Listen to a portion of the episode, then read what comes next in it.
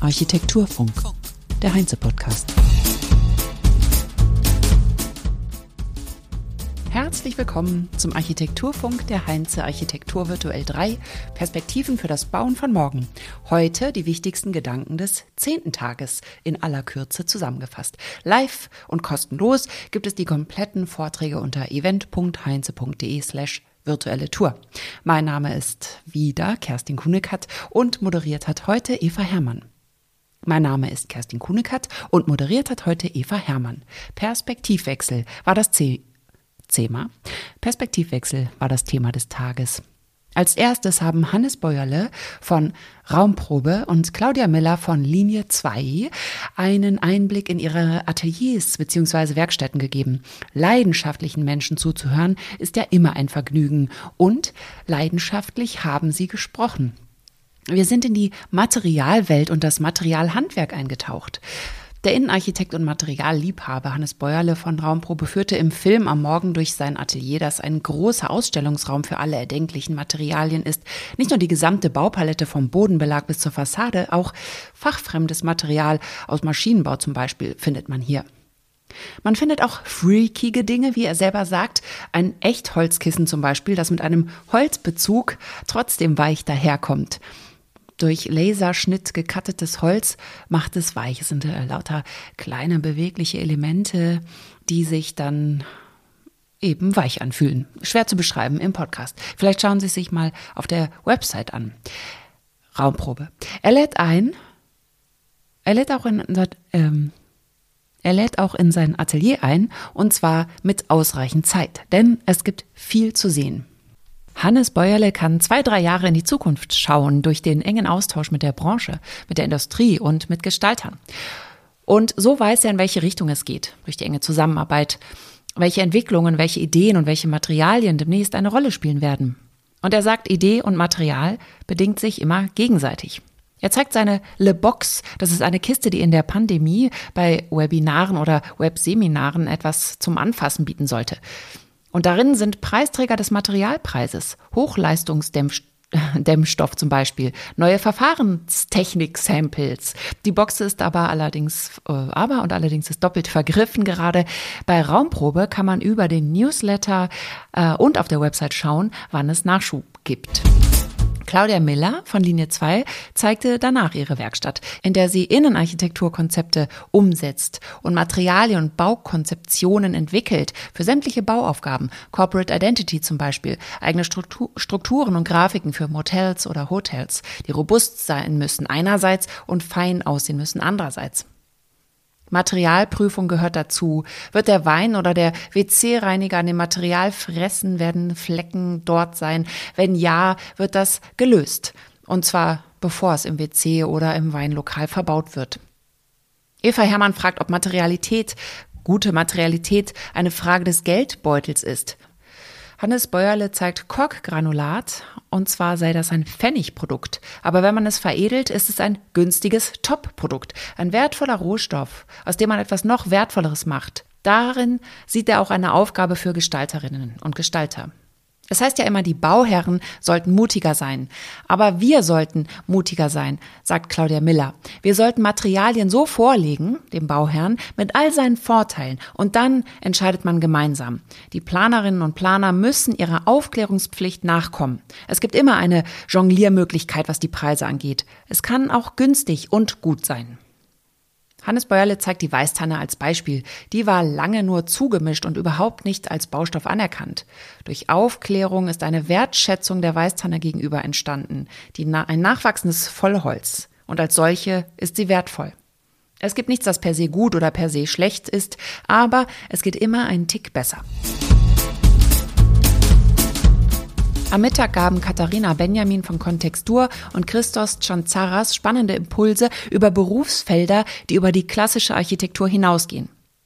Katharina Benjamin hat Kontextur mitgegründet, ein Netzwerk oder eine Plattform für Architektur, die in Leipzig und Berlin verortet ist. Und sie arbeitet zudem an der Uni Dresden, wo sie intensiv an der Digitalisierung der Lehre im Lehrstuhl bei Benedikt Schulz arbeitet.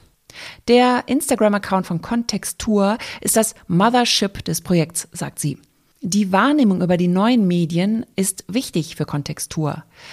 Sie wollten ein Magazin machen, aber das ging nur über die Many-to-Many-Kommunikation wie eben bei den Social-Media-Kanälen. Social Media, Echtzeit und Permanenz mögen ein Problem sein. Das Positive aber ist, dass das Kollektive eine Bühne bekommt. Und das wollen wir in Kontextur, so Katharina Benjamin. Instagram läuft als Many-to-Many-Kommunikation sehr gut. Sie posten pro Tag abwechselnd ein Projekt und ein Buch. Die Website funktioniert ganz anders. Sie ist ohne Kommentarfunktion, ohne Austausch und anachronistisch, wie Katharina Benjamin sagt, um langsam im fortlaufenden Diskurs die Interviews mit erfahrenen und unerfahrenen, berühmten und bekannten Architektinnen und Studentinnen ähm, zu verfolgen und auch abzubilden. Hier wird auf Augenhöhe geredet und diskutiert. Was Instagram angeht, da erreichen sie mittlerweile 346.000 Leute.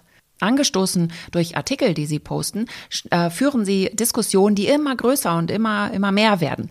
Wir haben viel Arbeit damit, das zu handeln, sagt Katharina Benjamin. Anders als die Mainstream-Medien betrachten wir nicht von oben, sondern als Teil der Architektenschaft. Wir kommunizieren auf Augenhöhe und bilden einen Ort der Kuration. Als Architektinnen die Textur gegründet haben, positionieren sie sich auch zur Geschlechterdifferenz. Wenn ein Input an alle gesendet wird und Reaktionen abgefragt werden, wird die Kollektivintelligenz genutzt. Wie seht ihr das? Das ist die Frage. Und dann starten Diskussionen. Die MitdiskutantInnen sind junge ArchitektInnen. Wir treten mit den Kommentatoren in Kontakt und lassen das nicht im Hintergrund laufen, sagt Katharina Benjamin. Niemand rennt ins offene Messer. Alle können ihre Meinung sagen. Wir werden, wie werden Frauen auf der Baustelle behandelt? Wie steht es ums Gehalt? Man kann Kontextur bitten, eine Diskussion zu starten und anonym zu bleiben. Christos Chanzaras ist studierter Betriebswirt und Architekt und hat danach seinen Impuls gehalten. Er hat über zehn Jahre als Architekt und Berater für internationale Projekte gearbeitet, unter anderem in China. Jetzt forscht er an der Architekturfakultät der Technischen Uni München über das Innovationspotenzial von Architekten jenseits des klassischen Gebäudeentwurfes. Seit 2017 ist er Co-Director des TUM Architecture Research Incubators, kurz ARI.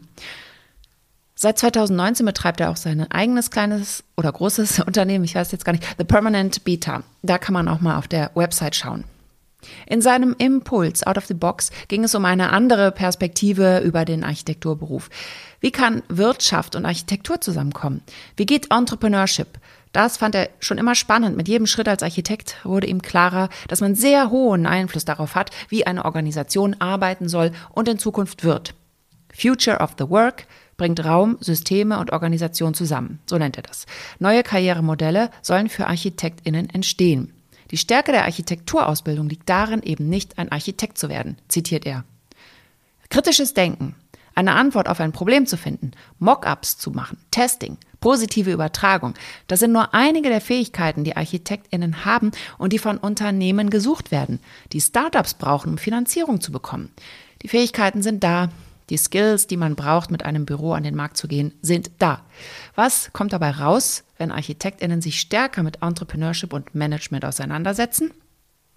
Was kann ein Architekt? Richtig, entwerfen. Und zwar nicht nur Häuser, sondern ganze Systeme.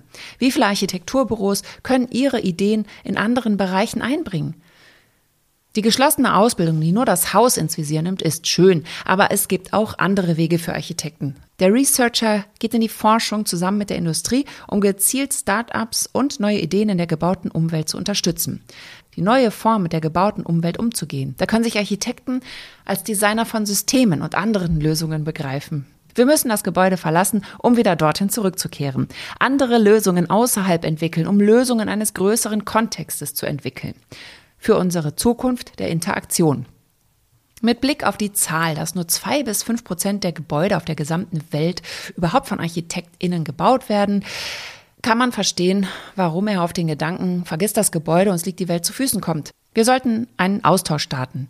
Warum ein Architekturbüro gründen? Warum nicht mit einem IT-Spezialisten eine Umbautechnik entwickeln oder ein anderes Unternehmen gründen?